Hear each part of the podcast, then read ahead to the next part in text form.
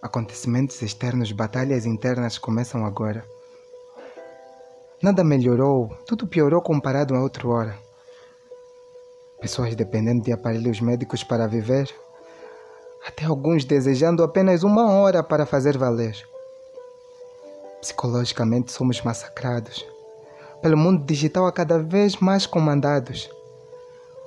Orçamento para esses atendimentos médicos cada vez mais desviados.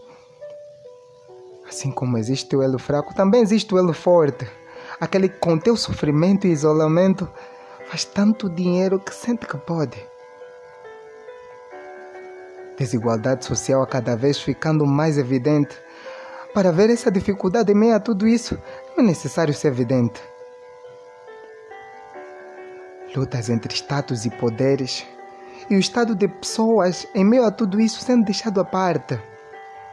Fazer ou desfazer, sendo discutido, mas os vulneráveis, desfavorecidos, não fazendo parte.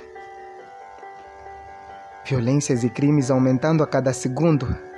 Há pessoas gritando por socorro neste submundo profundo que deixou de ser mundo. Mas para isso, para isso ninguém se manifesta. Enquanto alguns estão isolados, outros continuam em casa, dando festas todas as sextas. Mas para o que não tem, para aqueles que não têm comidas, há cestas.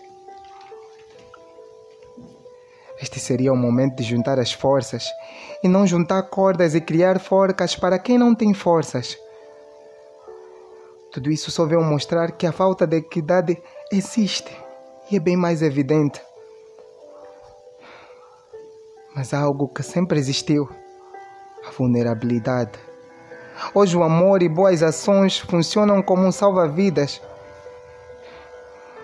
Porque existem pessoas que, a meio a todo esse mar complexo de acontecimentos, estão procurando saídas. Então,